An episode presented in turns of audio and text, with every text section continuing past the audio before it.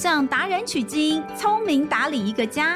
从食衣住行娱乐到健康生活理财，爸妈就是最棒的家庭经理人。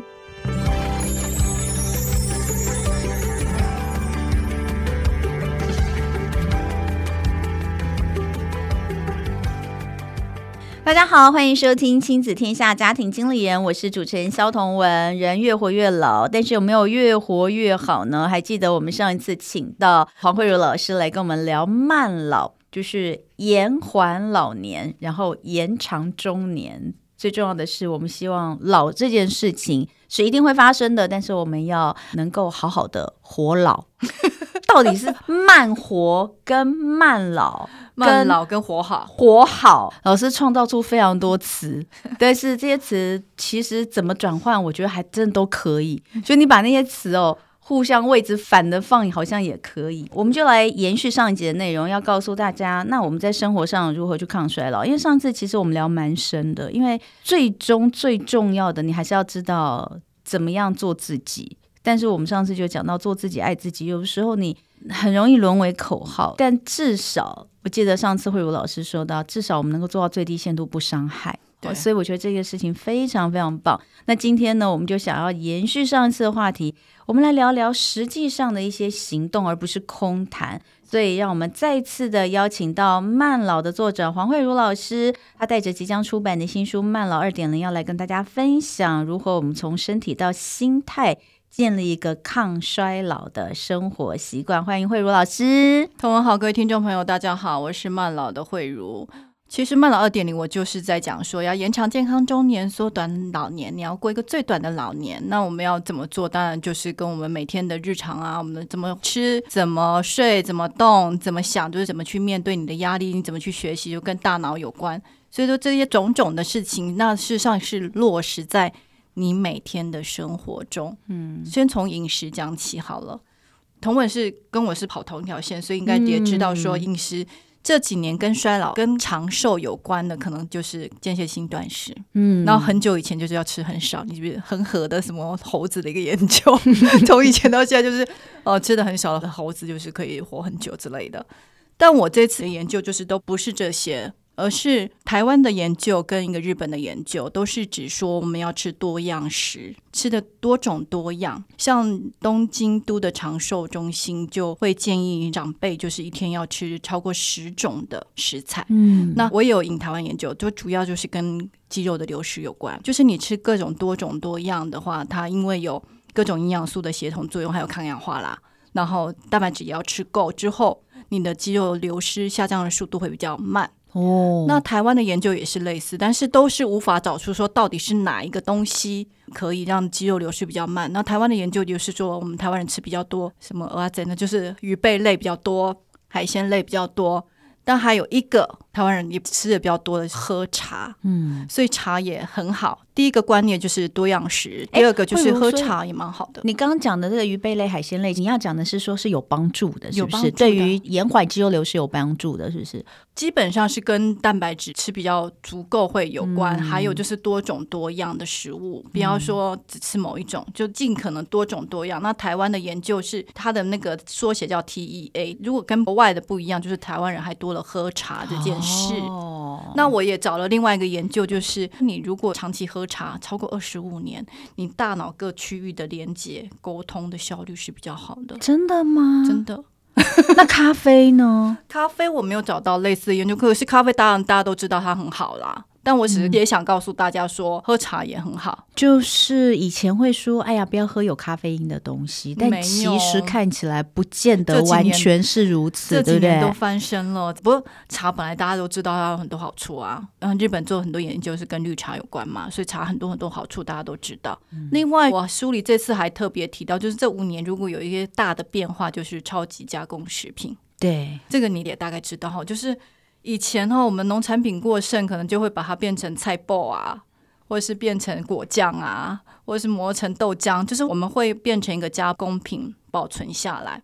可是我们现在的那个加工食品已经是超乎我们想象，就是你把它翻过来，有很多很多你念不出来的东西，然后你也不知道它的来源，大概都是高油、高糖、高盐呐，但你不知道那个来源，大概就是有很多的碳水之类的。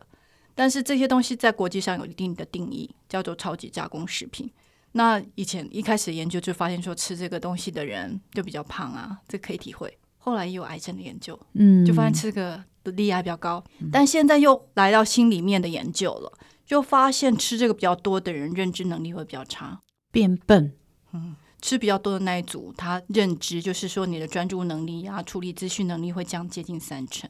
我们刚刚讲这个超级加工食物可能包含哪些？嗯，非常多，就是糖果啊、饼干啊，嗯，然后国外就是那种什么通心粉啊，或是做好的面包，不是手工，就是大量制造的那些面包，那些都算。嗯，还有薯条啊，这些都通都算。热狗啦，对，这些都算哈，都算。嗯，但是我讲这些是，如果是你是一个比较重视健康的人，就说啊，吃真食物这个事情大概都马在。嗯、但其实刚刚讲到这个东西，这个还是要说它到底会影响什么东西？这些恐怕是真的是越来越多的研究。比如说你刚刚说影响到认知，嗯，还有焦虑、哦，对，忧郁情绪，嗯、就是你吃到那个人跟你心情感觉比较不好的天数来做连接的话，你吃比较多的人，你的焦虑跟忧郁、轻忧郁的状态都比较多。哎，这个东西我觉得就很有趣哎，你要看它到底是因还是果。以前大家都说心情不好的时候吃甜点，你吃甜点心情就会变好了。哦，这个是以前讲的，你记不记得？我们就说，啊、哦，就吃甜的就会让你心情变好哈。但是如果你把它反过来，就是呃，所以吃甜的人就是因为心情很容易不好，就会想去吃甜的。哎，这样的话，到底是哪个是因，哪个是果，还是可能互为因果？这都有点关系。但是我是要提醒大家哈，就是美国那边的研究啊，我们都觉得说，我们都知道要吃原型食物嘛，这个还要再讲。可是美国那边的研究是，他一天的美国人呐、啊，不是台湾人，你一天的总热量，你从超级加工食品来的是多少？你知道很高哎、欸，超五十八哎，百分之五十八哦，这么高六成哎，对，非常高，就是你看了会觉得很恐怖，好可怕。台湾没有自己的研究，但是我猜如果真的做起来，可能也会比我们想象中高。我后面也有讲到素食，嗯，大家就觉得吃素我就是要吃梗空的啊。你说的是那个素素素食，不是那个 fast food 那个素食哦。就是吃素，我就是要吃梗空的啊。我当然知道不要吃那些加工的东西啊。可是美国的研究也是发现说，你吃越严格的素，就是 vegan 那种，台湾现在也很流行啊。就是你吃素食的那种 vegan 纯素哦，你会吃最多的超级加工食品。你知道为什么吗？像 Beyond Meat 就是未来肉，对，植物奶，嗯，都算超级加工。哦，真的吗？它那个过程事实上有需要非常多的高度加工。嗯，哎，如果这样讲的话，那它其实也不符合什么碳排放的那种，是不是啊？它制作过程当中，它需要很多的制作过程啊。对，当它的制作的过程手续越繁复，它其实就越不符合。呃，环保概念吗？环保概念吗？对不对？我不确定它的碳排放是怎么样。啊、就是说，不过这个东西还是在争论中。那个有这么不好吗？嗯、但是它实际上是蛮高度加工的。了解。但你会觉得豆奶会比磨的又加了各种植物油的好啦，等等，就是它有一种比例上，或是说彼此。相较下哪一种比较好的观念，但是事实上它也是蛮高度加工的，嗯、所以这次在吃的方面就是告诉大家要多样食，然后少吃超级加工食品，喝茶也蛮不错的，大概是这样子。嗯，这是一些比较新的概念哦，在这一次慢老二点零里面，慧如带给大家。好，那除了吃之外，当然很重要运动。像慧如我知道，就是你从年轻的时候就做瑜伽嘛，哈、嗯，那到现在是呃非常专业的瑜伽老师。可是其实我们上次就有聊到，你虽然以前就有在做瑜伽。但你还是身上很多不舒服的毛病，对不对？哦、你说你的脖子没办法抬头，对啊，你那时候不是也有在做瑜伽吗？对，我做瑜伽也二十多年了，对啊，嗯、所以他可能就是还是没有办法解除你所有的状况。但呃，当然我们要讲运动这件事情是对身体非常的重要，是大家都知道的。嗯、可是你这次也有引进一些新的观念给大家，对不对？第一个是跟大家讲说三三三运动不要再讲了。什么叫三三三运动？来听一下。因为我常常会看到别人说哦，某某些人就是我开始三三三运动，大家就说哇，你好棒棒哦，好自律哦，等等。嗯、其实三三三运动是上世纪的事情哎，一九多少的时候，在美国的时候，因为美国那时候开始流行跑步，然后就开始讲这件事情，然后心脏医学会就把它引出来，所以就是。大家可能多少会有一点点概念，就是一周运动三天，三天每次三十分钟，心跳一百三十下。嗯，但是这个是真的是上世纪的事情，现在国际上的所有的运动医学都没有在讲这个事情了。无论 WHO 啊，或者是美国运动医学会，都是在讲说每周要运动，嗯，中等以上的有氧是一百五十分钟。然后肌力就是我们刚刚讲，让你建立肌肉，那要两次，然后也要做伸展，就是瑜伽、皮拉提斯，然后也要做一点平衡运动，运动也不能偏食，所以这些东西都要做。哎，可是可能很多人一听到这个就想说，我没时间，算了，我都不要做好 就是想说，哈，我三十三都做不到，我怎么去做一百五十分钟？所以你现在就是。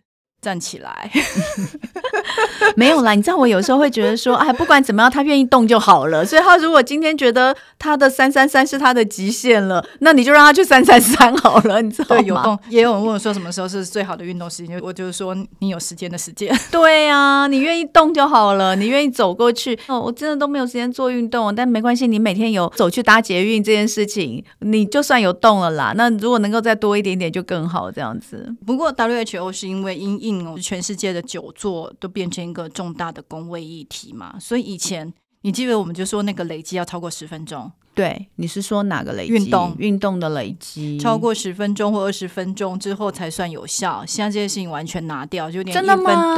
对，没有哎，不是十二十哎，我那时候是说，他说你比如说、呃、心跳要达多少之后才有效。我还记得我们那时候走跑步机嘛，然后他就想说你一定要四十分钟以上然后成现在这些都拿掉了，为什么？他就希望大家动就好。对。就是不要让时间变成你不去运动的借口。对，你每一分钟都可以拿来运动，你待会去倒个水也是一分钟，每一分钟都在算在你那一个礼拜一百五十分钟里面。然后好像说，呃，其实你只要十分钟动一动都好，你光是散步都可以有预防失智的效果。我觉得现在就是因为大家都很怕失智，所以什么东西都会说，哎，你怎么样可以预防失智的效果，大家就会听。所以真的有说散步就可以预防失智吗？对，而且还可以倒转九岁。他就是让这群人年纪五十五岁以上，嗯，然后就做研究嘛，然后他们那些人都没有失智，但是就是会抱怨说记性越来越差什么什么的，嗯，所以就帮他做那个认知测验，然后给他一个分数，然后就大概几岁，然后就让他们运动，你也知道 一定会变好的啦。对，那运动就是每周三次，然后每次三十分钟，嗯，其实也才九十分钟。嗯，然后半年后。当然，认知能力一定都会，一定都会比较好。到底为什么？它一定有一个科学的根据是，有氧应该证据力是最强的。有氧运动，对不对？对，就是跟大脑的血流啊，嗯、有氧气啊，有氧应该是所有证据力最强的、嗯。所以你如果都没有什么时间运动，至少从走路开始。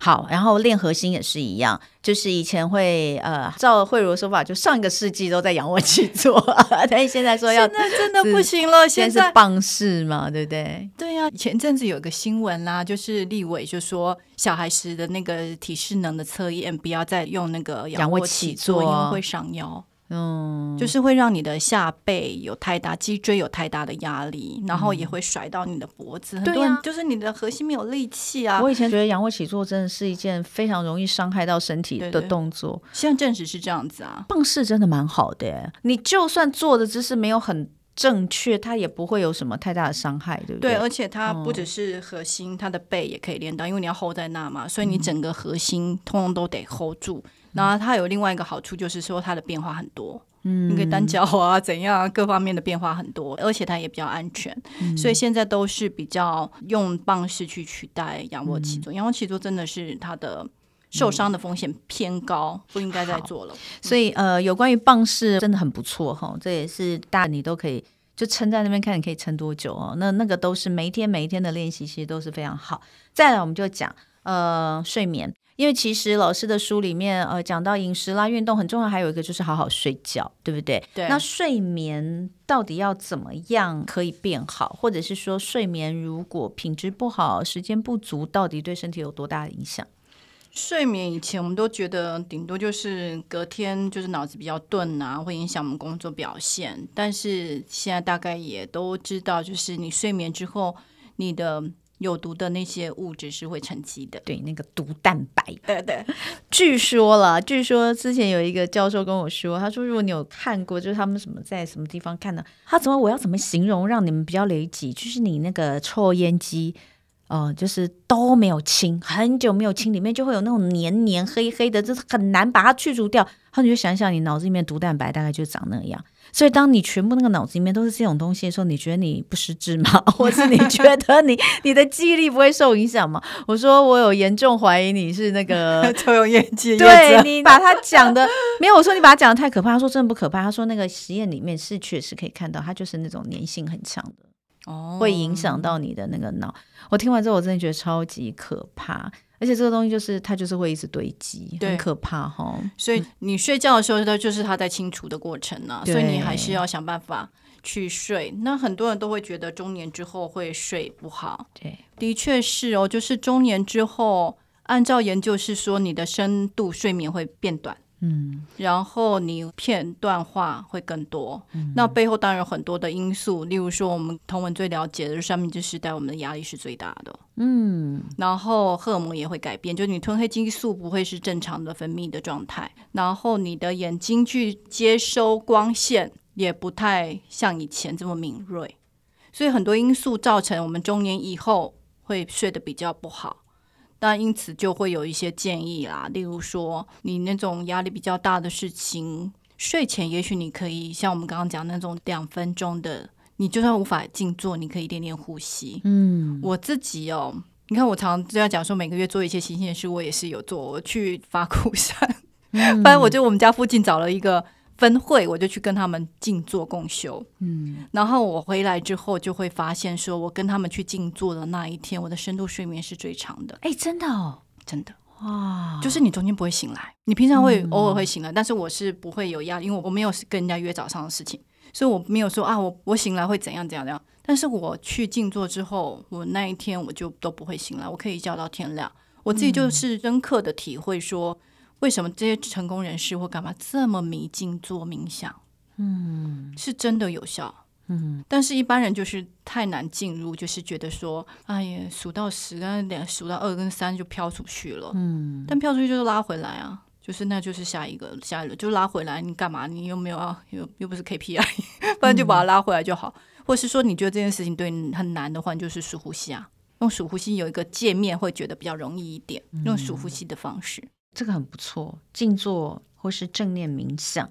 那当然还有有一个说法，就是你有没有晒太阳，其实对你的睡眠也会有影响，对不对？对，所以我早上不是说一定会出去跑步吗？我其实是不是为了跑步，我是为了晒太阳。嗯，就是晒太阳之后会让你的多巴胺、还有正肾上腺素、还有皮质醇都会比较高，嗯，所以你整天会比较警醒、比较专注，然后你效率会比较高。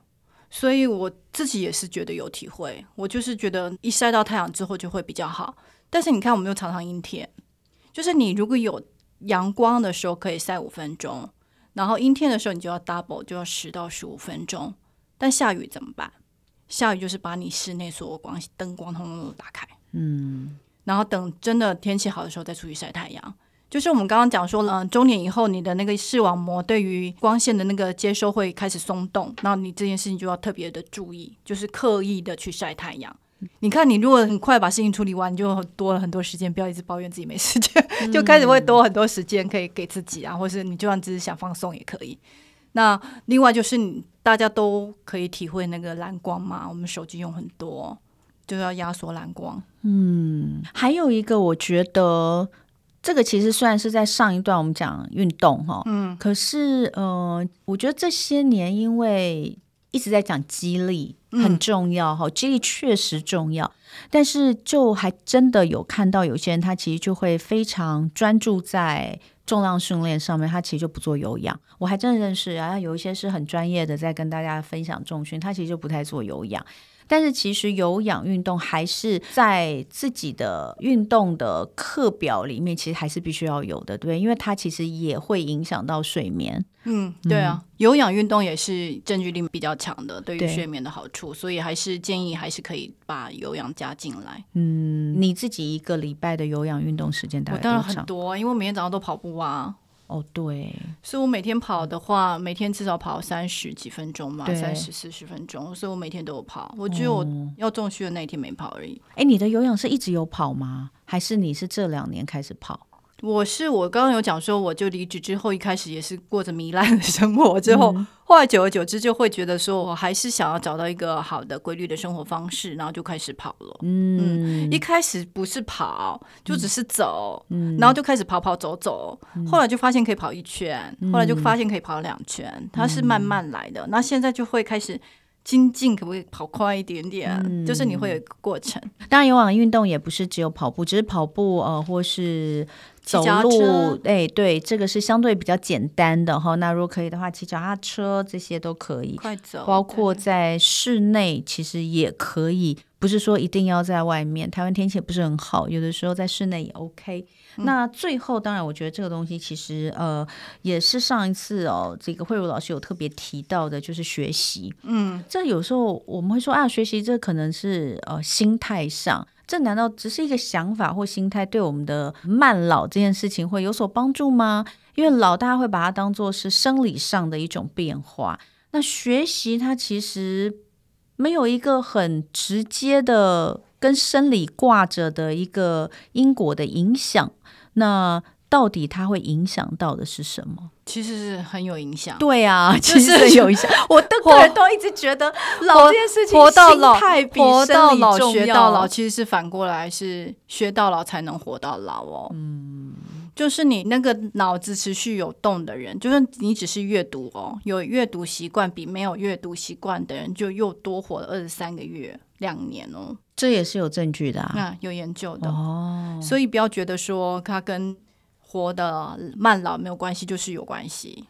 大家比较熟悉的就是修女研究，就是那群修女，她最后把她脑捐出来做研究，就发现说，哎，他们其实很多人都已经失智了耶，神经已经扭曲啊，有很多像刚刚你讲说抽油烟机那些东西的毒蛋白酶都已经沉积了，但是他们没有什么失智的症状，还是正常生活。就是他们年轻的时候有很多的认知储备，就像大脑，你是有很多先存进去的那些像银行一样的东西。你的认知上，就是你不断的学新的东西。然后修女可能也要做服务，要跟很多人去沟通啊、拜访啊等等啊。然后他们要念各种经文等等，所以他的认知储备是比较多的。所以即使你已经大脑的功能，大脑已经病变了。那些的存钱，那些认知储备，都会让你比较没有失智症的各种的行为症状。哎、嗯，所以这件事是不是也很重要？我们应该要把一些学者们的脑啊拿 来研究，是不是？或是让记者，因为记者其实也是一个非常高的，就像我们，嗯、因为学习是我们的一个工作，嗯、就是我们必须要去这个被迫接受各式各样新的资讯。这个东西量也非常大，但你知道，有的时候看到一些，像之前看到有个很有名、那很有名的一位教授失智，两位夫妻都是教授哦，嗯、台大教授，那那个也会觉得奇怪，啊教授读的书也很多，阅读也很多，那怎么会这样？但是当然，我想失智是现在大家最害怕，而且不管国内外，其实也没有办法，而且好像说真的，就是你没有一个确实可以预防的方法。所以我们现在讲的都是做了一些单方面的研究啦，可以看得出来。但但总而言之，以理论上来说，这些应该都是要有帮助的。你运动的活化嘛，对，哦、增加大脑的韧性，对，然后睡眠好，就是减少毒蛋白的堆积嘛。然后饮食的好，嗯、比如说要摄取好油。这些东西好像也是对不对？像童文刚刚讲的那个例子，就是我们做这一行新闻行业的人，感觉好像很爱学习哦。那其实庆子他出了一本书，叫做《自学自用》，他也是一个记者。然后呢，他的女儿的学校就是说，我今天才艺课希望那个家长来表演才艺。然后他说：“我又不能表演那个准时交稿，所以我到底要表演什么呢？”嗯、然后后来他就发现说，看小孩子一下东学钢琴，一下就学滑排轮，或学什么，anyway 学游泳。他就说：“其实我们当然是很爱学习啊，工作上也逼我们学习啊。但是除了那个东西，我们其实没有什么。就我在学习，我好像拿不出一个什么东西，说：‘哎，我学了一个什么东西。’对对对，对啊。所以他就是逼自己每个月去学一个新东西嘛，把那个过程写下来。”我记得我以前也聊过这件事，说，哎、欸，我们如果要办一个什么才艺表演，我说我要表演播新闻吗？我到底要表演？就是交稿，真的是，哎、欸，对，所以这是不一样的，哎、欸，所以之前那个李医师他就是在跟大家说，呃，五十岁以后，你其实就要开始思考你退休之后要做什么事情。那时候他有讲说，嗯、呃，你一定要找一件事情是你不用赖以为生，可是你可以一直做，而且这件事情是你可以跟别人一起做。然后这件事一定要是从头开始学习，是不是说哦，你以前曾经。喜欢过什么，然后学过一段时间，但后来中断，你再从事，不是，是要你完全都没有接触过的。那最好这件事是可以跟别人一起的，然后最好这件事情是可以跟公众有关系的。所以这就说明为什么有些人可能到了五十岁之后、六十岁，诶，开始突然间喜欢。他说，比如说像跑步，你以前不跑步，突然间开始跑步，然后可以参加一些跑步的社团，然后大家可以一起哦，这个东西就算一个爬山，也是骑自行车，或者是做公益。对，也是。他说这些东西其实是真的可以让你的老年生活更加丰富精彩，而且其实某种程度上也像你所说的慢老，对，它会延缓你老化的发生。对，对，这不就是一个学习吗？对，这也是学习啊。对呀，就是你去做一些新的事物。嗯，比如说我这辈子从来没有想过我会画画，因为我画画真的很烂，所以也许我之后可以去真的学画画。这就是一个，我上次有问他，我说那这算？他说这算。算这就算一个全全新的学习，但是你要觉得说做的很烂也无所谓哦。突然间讲到重点了，就是我们这种一直会给自己打分数的人，就我有一件事做的很烂也很好 的那个心态要有，就是我画这么烂不好意思拿出来给人家看，或者很没有成就感，每次都被老师改，就是你那个心态还是要，这是重点。突然间就突破我的盲肠了。好，所以很重要，这个活到老学到老。刚刚慧茹说，其实有可能是学到老，你才能活到老。对，嗯，学习这件事情，嗯、另外一个就是面对变老心态上的调整，对不对？嗯、这个东西也很重要哈。嗯，我这次写比较多的是关于就是预习被照顾了，就是预习被照顾。嗯，我开始成为某种程度的照顾者之后，就会开始思考说，万一我自己需要。被照顾的时候，我希望什么样的照顾品质？类似这些事情会开始去思考，然后也会开始跟身边的手足啊什么开始会去讨论这些事情。所以我是会建议说，其实每个家的资源不一样，而且国家给的公共资源也会变化，所以我会建议说，你还是要开始做这些东西去接触，嗯，去了解，然后不要等事情突然临头的时候一团乱，全家也都一团乱。你先有点理解，然后或者是说该怎么找资源这件事情，对于未来会比较好一点。对，嗯，好，所以哦，今天跟慧茹老师的聊天呢，呃，几个重点哈，在从吃的开始预防老这件事情。包括不要吃太多的超级加工食品，这已经被证实哦，真的会让人变得呃，这个脑子比较不灵活啊。嗯、然后，而且焦虑、忧郁可能有关。然后再来就是运动，运动的话就是不要再拘泥在所谓以前的三三三。基本上呢，现在我们就是每一天都能动十分钟都好，二十分钟都好，一分钟都好，有动就好。嗯然后再来睡眠，记得要晒晒太阳。然后如果可以的话，想办法让自己静下心来静坐、冥想等等，其实都是有帮助的。有氧运动也很棒。再来最后就是学习这件事情，呃，学习对就不能像我们讲的，我们以前都是在讲记者，记者感觉上好像什么都知道，但什么都都不精，没有办法表演才艺，这就是我们的问题，太好笑了。最后还是要请慧茹老师来帮我们推荐一些好用的工具跟资源，跟今天的主题有关的。嗯嗯，我推荐的是我的另外一本书是《活好》，《活好》是其实是在讲说我在面临那个工作上一个重大转变。不在预期上的转变的时候，我透过哪些方式让自己可以度过那段时间，然后因此活好，所以也可以推荐给大家。然后不老思维是我最近读的书，它其实是在讲说年龄歧视这件事情。嗯，年龄歧视或年龄信念事实上会影响你活的长或短哦。嗯，然后很多年龄信念这件事情你可能没有感觉，但事实上是时时刻刻的影响你。还有再来就是老的好优雅，嗯，对，一个老的作家，他关于老的一些自己的一些体会，然后写的非常的优美，我也会建议大家看。嗯、好，所以这三本书呢，呃，我们也把资料放在底下的这个资讯栏，请大家可以稍微参考一下。那再次的感谢慧茹老师哦，聊得很开心，对，谢谢同。希望大家可以去支持一下慧茹老师的新作品《慢老二点零》。那感谢大家收听《家庭经理人》，我是童文。我们《家庭经理人》开播到现在也已经有两年的时间，在这里非常谢谢大家的支持。那因应亲子天下 Podcast 节目的调整呢，今天是以《家庭经理人》这个节目哦出发的最后一集。三月之后呢，呃，我们将会转换到礼拜四的节目《爸妈烦什么》。那我跟原本的主持人泽爸轮流主持。那我同样会是关注在健康跟投资理财这两大主题。那泽爸聊的则是亲职教养的话题。欢迎大家继续收听哦。亲子天下 Podcast 谈教育聊生活，开启美好新关系。欢迎订阅收听 Apple Podcast 跟 Spotify，也给我们五星赞一下。想听什么内容或主题，也欢迎大家在许愿池留言给我们哦。下周四新节目《爸妈烦什么》，我们再见喽，拜拜，拜拜。